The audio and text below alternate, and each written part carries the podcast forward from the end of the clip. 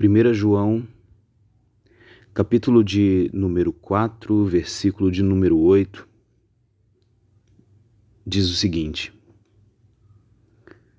Aquele que não ama não conhece a Deus, pois Deus é amor.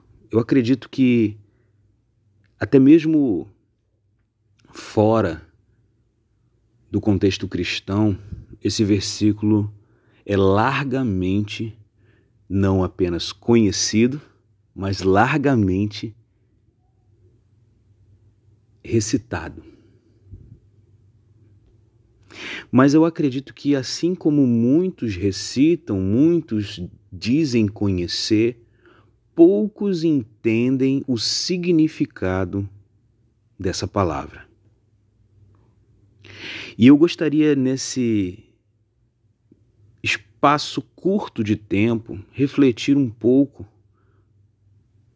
sobre o que João escreveu ao se referir sobre Deus e sua capacidade ou atributo de amar.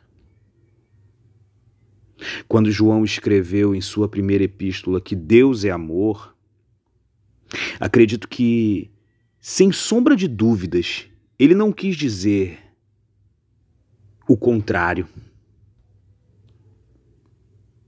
Pois Deus é amor, mas o amor não é Deus. E talvez essa frase possa desconstruir algo dentro de você, talvez choque até mesmo.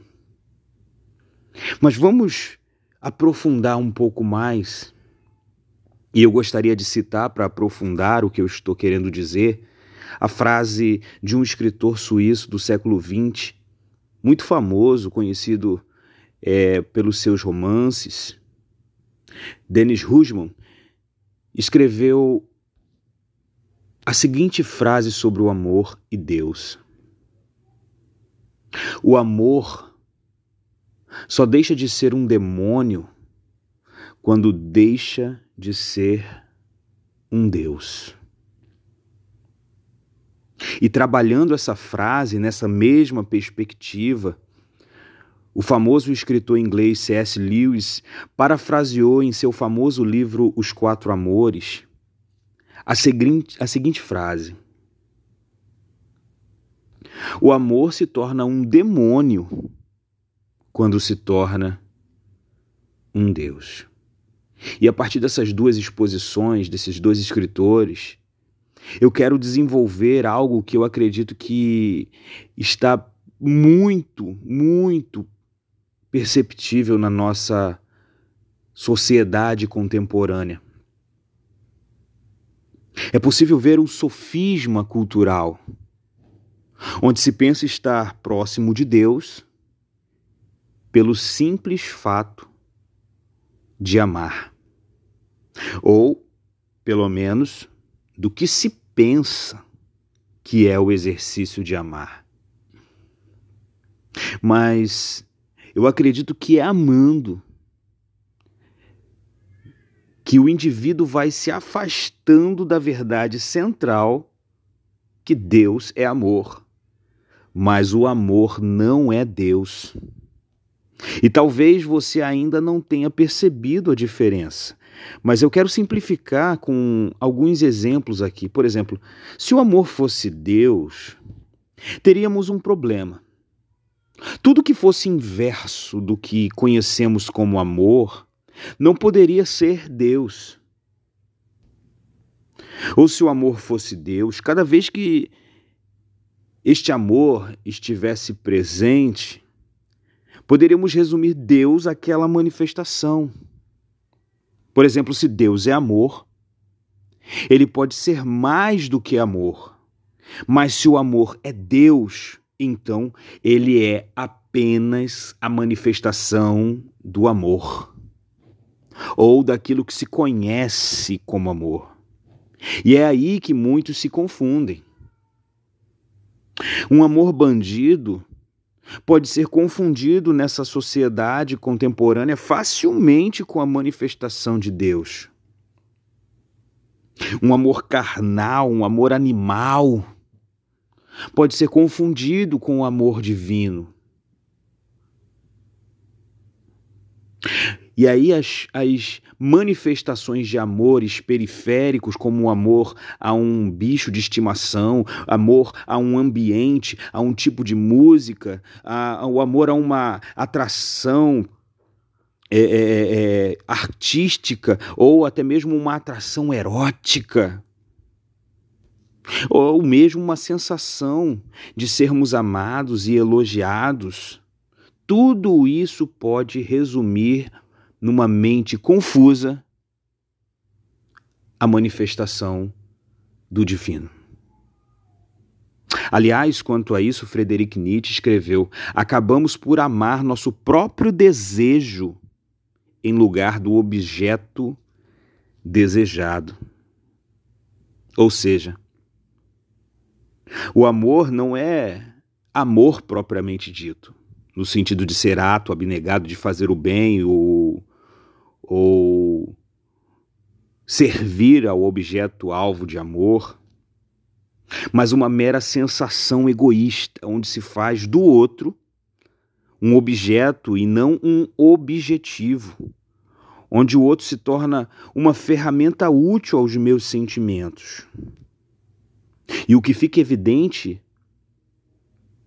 não é a incondicionalidade do amor divino, mas a condicionalidade mesquinha, onde o amado só é amado quando este me faz bem, ou é útil para me fornecer alguma forma de prazer ao amá-lo.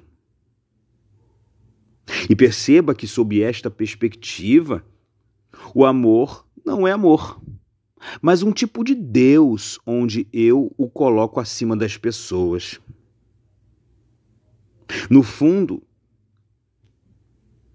se formos aprofundar um pouco mais, na verdade, eu sou o Deus que exige ser alimentado pela sensação que esse tipo de amor me fornece. E sob esta ótica, se eu sou Deus, é justo dizer que o amor é um demônio a meu serviço. Parece um tanto quanto fantasioso o forçado, verbalizando e decodificando assim dessa maneira, mas ao analisarmos a sociedade para além do romantismo, percebemos que o sociólogo Zygmunt Bauman foi mais do que feliz ao classificar nossa pós-modernidade como modernidade líquida, principalmente pela liquidificação do amor. E quanto a isso, Bauman escreveu: vivemos tempos líquidos, nada é feito para durar. O que se percebe aqui é que o homem arrefeceu-se em um amor a si mesmo, tornando-se viciado em sensações e momentos que o levam a um tipo de, de frenesi viciante. Amar, então, é um vício crescente, onde eu amo para para me abastecer do que ele me proporciona. Não tem mais ninguém em evidência, a não ser eu mesmo e a minha é, egoísta interação com as minhas sensações. Agora, isso em uma análise micro, focando em um indivíduo apenas, já é maligno. Agora, imagine numa análise macro, que é a análise que Bauman faz, com que a sociedade se torne autodestrutiva em níveis devastadores.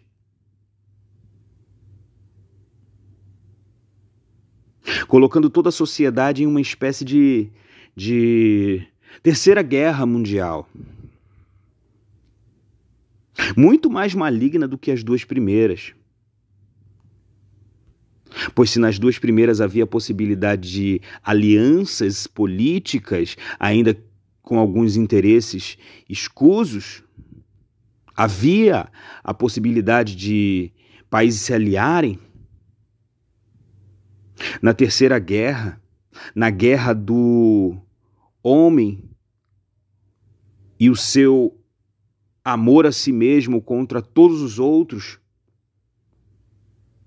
é cada um por si, sozinhos, amando a solidão, onde a única companheira da nossa solidão é o prazer de fazer laços apenas por mera conveniência afetiva e material.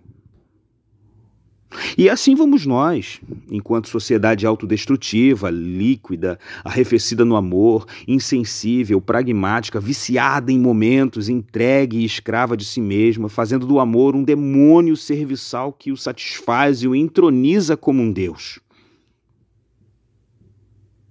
E diante disso, o que me resta? Me resta entender que tipo de amor é o tipo de Deus que eu tenho. Que, que tipo de Deus é o tipo de amor que eu tenho?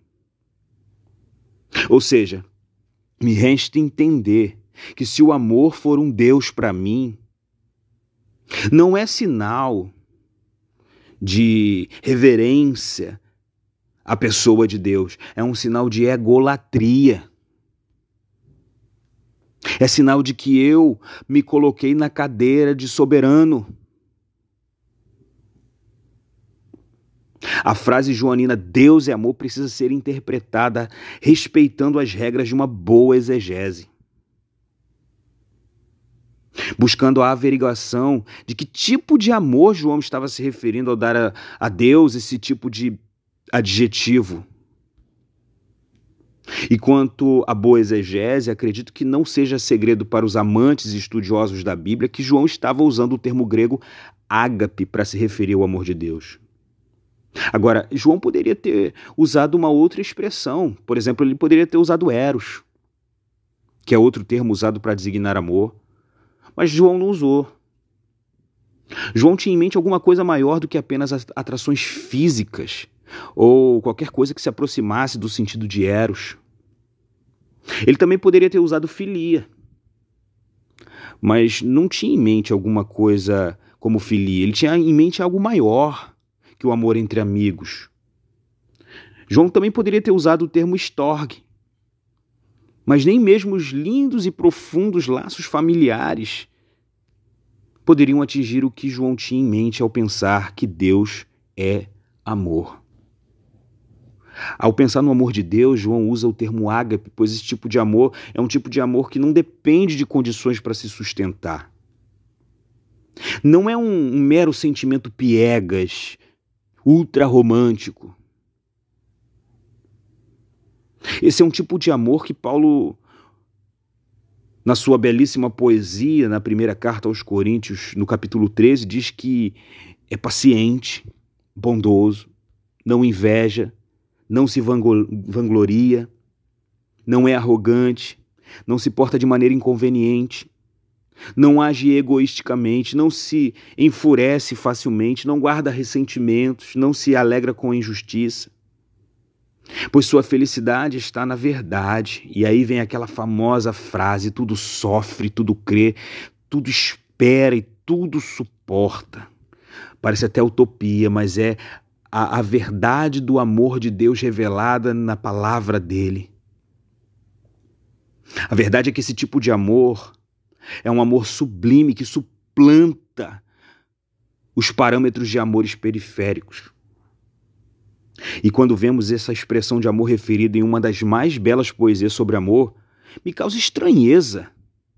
Uma estranheza profunda que alguns achem que toda forma de amar possa ser atribuída a uma manifestação de Deus.